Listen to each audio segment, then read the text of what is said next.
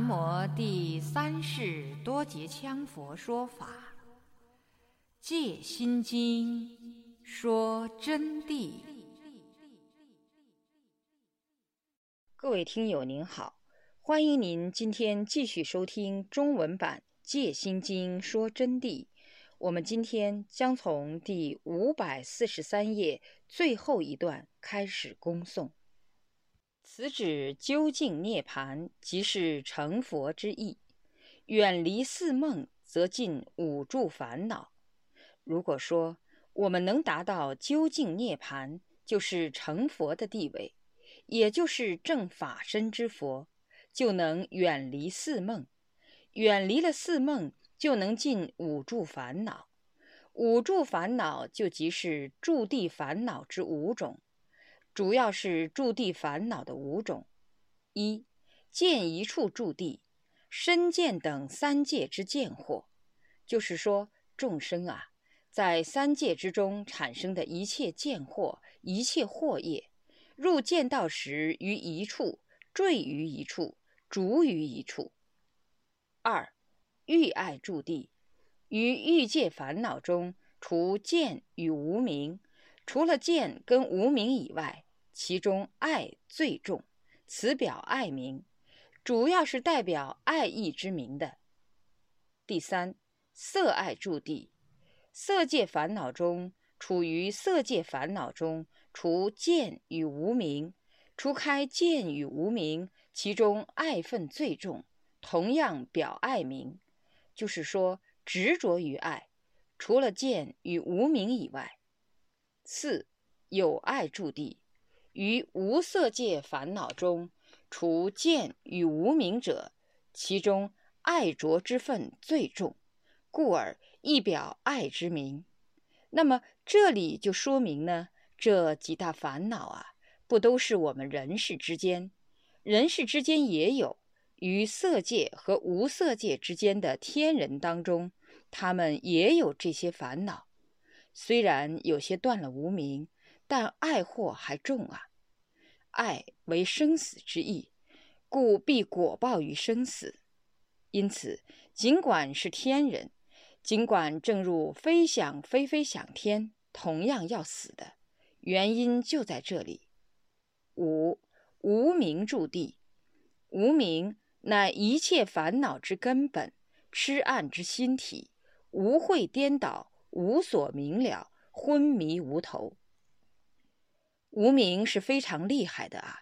进入无名住地，无名是一切烦恼的根本，所有一切烦恼的根本都由无名而产生。它是痴暗的心体，暗昧痴暗，无知无相之心体，而所注入，无会颠倒。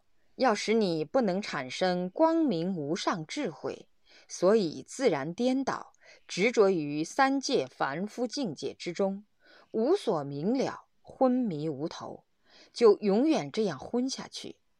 为无名摄三界之一切无了，无名最厉害，他把三界的一切无了全部含摄，小事执迷，大事执迷，没有正理，乃至不听正理。使你不能解脱。既离五住烦恼，则离二之苦果。如果把五住烦恼离开了以后，生死的苦果自然离开，自证菩萨涅盘断果境。菩萨正道的果是断果，而不是有相之果。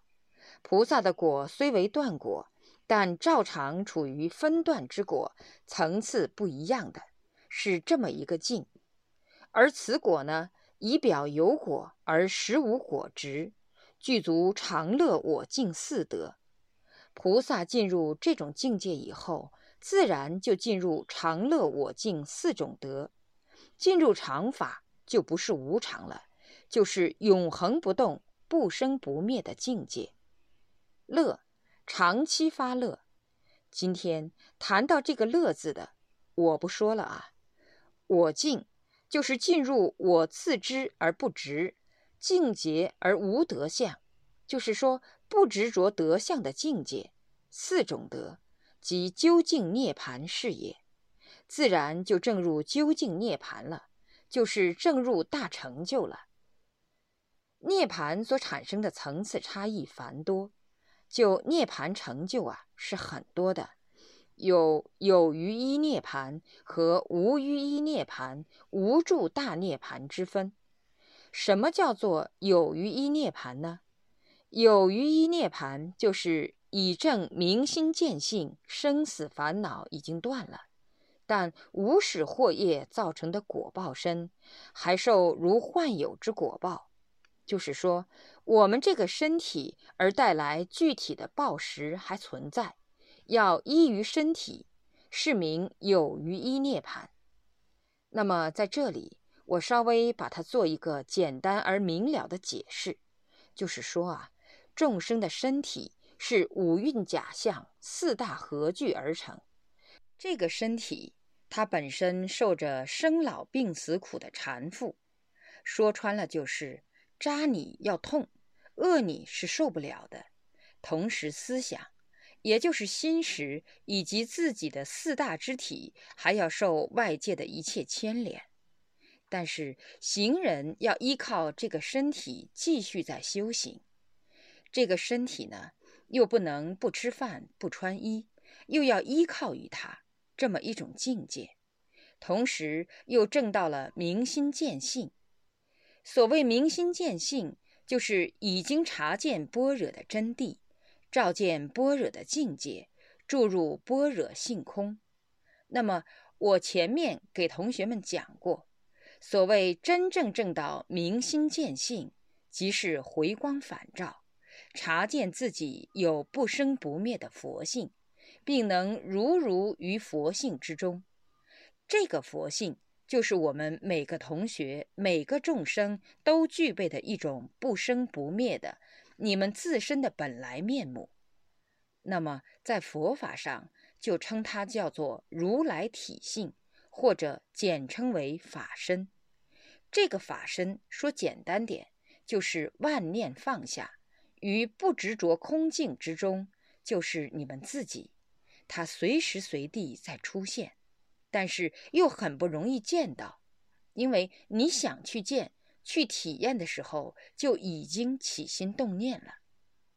古代啊，就有这么样一位老人，他叫庞居士，他们全家啊都是大成就，全家四口人都证到佛法的大圆满境界，而察见般若的圆融，生死自由。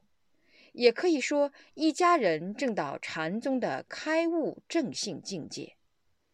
庞居士他是一个孝子，他的手上啊一坨肉已经割给他的母亲吃了，就是为了给他的母亲医病。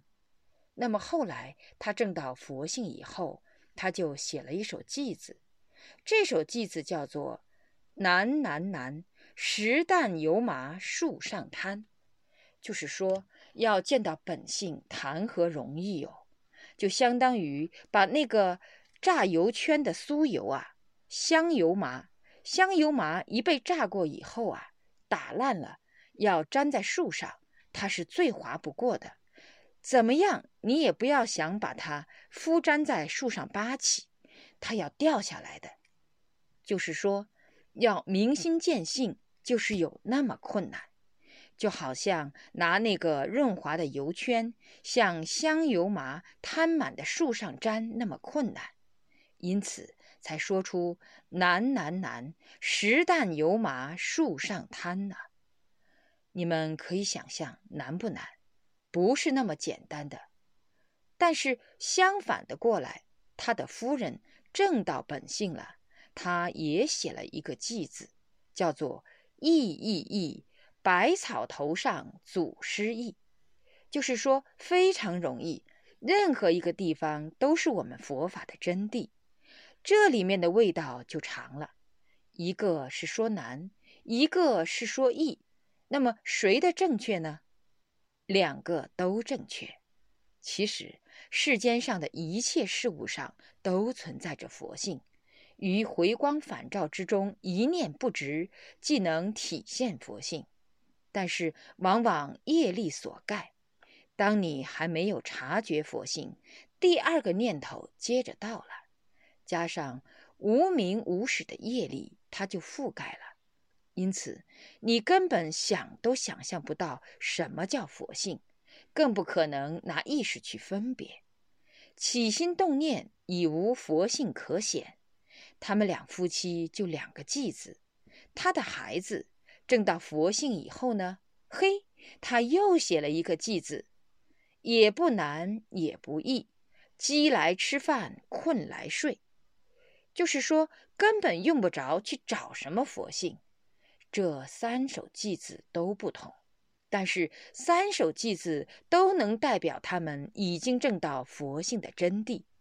就是说，真正证到佛性啊，你会恍然大悟的。因此，佛性在平常心之中，并不是在什么好神秘的渊源之中。往往有时候啊，我们想要去断它，结果整天背着包袱去断。我在这里可以查见同学们，现在基本上高层次的我不讲了啊，中低层次的同学在座的已经发生了你们的问题，你们回家去体会空，想得一塌糊涂，有的想去正，实际上就已经产生执，产生了分别心，去找佛性去了。这个佛性啊，要用心去找是找不到的。所以，禅宗六祖大师告诉了行人方法，叫做不思不想不寻思，就不要去思它，不要想它，不要去寻思，去抓这个佛性。无依无靠做自然，不要依傍在哪一个念头上，要一切做自然。话虽如是说，但是实质上不是这么一回事。由于业力过甚，无依无靠做自然，谨防做不到十秒钟就要想到其他地方去，其他的妄想就把你牵走。这一牵走以后，就会一切都完蛋，就会落入昏沉，就会落入打包天妄想。等你发觉已经是几分钟过后，或十多分钟过后，或者打了一阵妄想，疲倦了。已经又被睡眠盖把你降住了，就半昏沉的睡觉，要不然就在床上，脑壳一点一点的点一下，快栽倒的时间反过来，嗯，这咋的呢？鼓起八股劲又在做，做了又昏沉当中，然后又反过来，这是常见众生之状态，是同学们内心时外身体的状态。因此，在这个机关上要把稳好，要求入定确实是难难难，实旦油麻树上滩的道理。那么，意意意，百草头上的祖师意，就是要于无名之中而突然无名自断，陡然察见佛性。妙有里面即是真空，就是每一件事都是真空。所以佛性啊，不需要空下来才有佛性，而这个佛性还要你的累生累劫的业力，它无意之间消尽，净业所现，即会使你明白。因此，这里面就牵涉到了修行的问题，必须要修行修法，才能察见佛性。一说到佛性的问题呀，就要牵连到要修行修法。禅宗虽然那么在正，但是真正明心见性的也不是普通人。凡如是得见佛性，后来取得大成就者，你看个个都是高僧大德的水平。就凭他们的学识，你就可以察见，绝不是普通人所能做到的。说到这里，有些同学就要惭愧了，说我的学识这么差。我担心不可能今生得到成就，不，我指的学识是悟了佛法的道以后，将会突飞猛进，产生学识，会达到辩才无碍的境界，乃至于会进入五明境界，这时就开敷圣智慧了，乃至胎骨脱换，返老回春。当然，回春童颜并不重要。只不过是外形的现象而已。但是虽然是外表之相，这外相却是内在功夫生发的啊！同学们啊，也不要小看不简单的。其实解脱大手印里面有专门的返老回春童颜法，乃至起死回生法。只有那里面才有即修即见的法。缘起未到，今天不能讲偏主题了。慧能六祖又有什么学识呢？可以说是一字不识的一个普通人嘛。后来他什么都能做。那么这些事情呢，就彻底证明我所讲的文学的问题呀。除了本身学造可以得到，佛法般若的照见来得更快，是相得益彰的。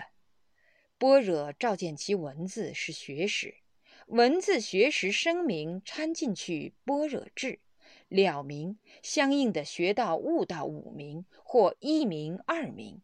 因此，没有学问。乃至于愚痴的同学，只要能察见般若，只要能依行入法，就能达到。能察见般若，这里面只能牵涉到一个“见”字，见、定、悟、会。我在前几课当中曾经阐述过，为了恢复同学们的记忆，今天我再度给大家解释一下，这个“见”啊。就是依照有关佛法之理而依理入法，顿然，哪怕是刹那见到过两秒钟，不思前不思后，两头皆无念，而中间空寂自然，未曾执着，并且已经住进去，就是说自己能刹那住进去，住在这个明空无相之绝照里面，就称为见。但是见了以后，由于累生累劫的业力，这个业力啊，会刹那之间就覆盖你的本来面目，又把这个见的绝照给你盖起来了。因此，又一下从这个见里头退回来，妄想又开始产生了，回到本有现况的凡夫心识状态。所以说，清净法身的出现。不等于你就能抓得住它，只能说见到它，但是它不容易稳住。为什么不容易稳住？就是由于有累生累劫的业力，它会给你覆盖起来，你就不能稳住。见性的时候是圣者，那么瞬间覆盖，有妄想了，这个就叫业力，就叫凡夫。这就是关于见性。见到了自信，就认得自信；认得自信，就能察见般若的真谛。但是察见不等于成就，从中还要进行修行，要具体去用功修法，行法结合。此时用功的过程就进入多次的定境。那么定境就是于这个绝照之中，如何稳住绝照？而不执着这个稳住绝照的方式，也不执着要专门稳住绝照的地象，因此这就是一个实际用功的过程了。于这个稳住当中，能如如不动地住进去，就叫做定。定得下来，逐步逐步地在这里面养，就能越过莫那意识，越过阿赖耶识、八识心王。由八识心王当中翻出无名惑和尘沙惑，若干劫的障影、幻觉、形象都不执着。那么，这个八识心王当中产生出来的一切境界，甚至于神通变化，都要由此而翻入。不执着，能迈过，越过不执着，才能真正般若呈现。此时才能进入转识成智。凡夫是心识，就是一切用的是分别之识，而要把这个识转为智，因此称它为转识成智，是这么一个道理。但是要转识成智，必须要有实际的功夫，实际的功夫必须牵涉到我们的行为和修法。那么在这个过程当中，我们虽然证到这个境界。或者能定入这个境界，能稳住这个境界，此时叫做素法身，称为有余一涅盘之素法身。如果能随时随地说住进去就住进去，说钻出来退到凡夫就钻出来，此时则称为能注入清净法身，叫做提得起放得下。这是我告诉同学们的最捷径的用功方法，而且功夫的本来面目就是如是。但是刚才我还给同学们讲到悟的问题。悟是不一定见的，悟是很容易的。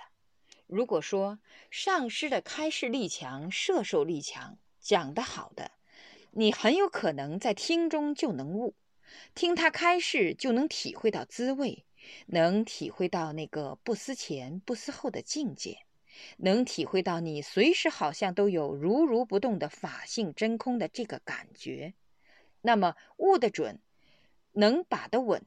就叫做悟，悟不一定能见，因为悟毕竟是悟，往往有时候悟了还不容易见到，原因是悟了它容易着相，再去见的时候，处处想去体验它那个悟的敬畏，结果着其那个味，就变成一种妄想所缚，因为执着之主翁本身就是妄想分别之意识。这个妄想就是凡夫心识的盖障，就把本来面目盖起来了。所以说，有的是先见而后悟，有的是先悟而后见。先悟后见那是很危险的。据我的经验所知，因为悟了以后，往往去见的时候，毕竟是业力牵制，就要想去体会所悟到的那个味道。结果，那个体会就是一个妄想，那个妄想恰恰就不能丢。打妄想哈，打过去，打过来，体会过去，体会过来。半个小时过去了，一个小时过去了，两个小时过去了，三个小时过去了。这段时间业力不断的增加，瞌睡都来了，支持不住，干脆睡觉。一堂功课完了，明天又来，一个小时、两个小时、三个小时又过去了，同样又睡觉，一日复一日，一年复一年，几十年过去了，还是老样子，而且年岁越大，越会昏沉散乱，因此就不容易察见本性。那么先见而后悟呢，就已经见到了。当他一悟的时候，就清楚了，就不需要再去悟了。就是说，他见到了本性以后，往往不容易明白；但是悟了以后呢，就证实了这就是真理。原来我跟他很熟悉啊，他从来就与我在一起，从来没有离开过。就是说，他曾经见到，但是反过来又悟到。哦哟！就是他，他就是我，我就是他，妙哉，因此就能一下抓出来，抓出来就觉得无所谓，因此就意意意，百草头上祖师意，正如庞居士的夫人所说的，就哪里都是祖师的意思，随时讲法，前念已去，后念未生，那么我们把念头顿然停下。一切放松，一起放来没有了，不着其空有的绝照。此时此刻不是本来面目是什么？所以就觉得异。但是不管怎么说，这个法身的素法身正入，然后素法身再能随时提得起放得下，就进入了清净法身。清净法身分有余一涅盘。有余一涅盘，就是依赖于自己承住坏空的身体在修法。就我刚才讲的，必须要依靠这个身体。但身体，你们晓不晓得，是行业果报之体？由于往昔之中做了若干善事、恶事，而产生了今天这个有形有相有色的假体，四大假合之体。虽然知道它是四大假合之体。但是这个非常麻烦的啊，同学们啊，上师固然给你们讲得来天花乱坠，但是实质上说起来，你们也感到是非常困难的。原因是还有一个业力在从中阻障啊。曾经有个法师就和我讲到这个法上的道理，我给他做了一些简单的开示。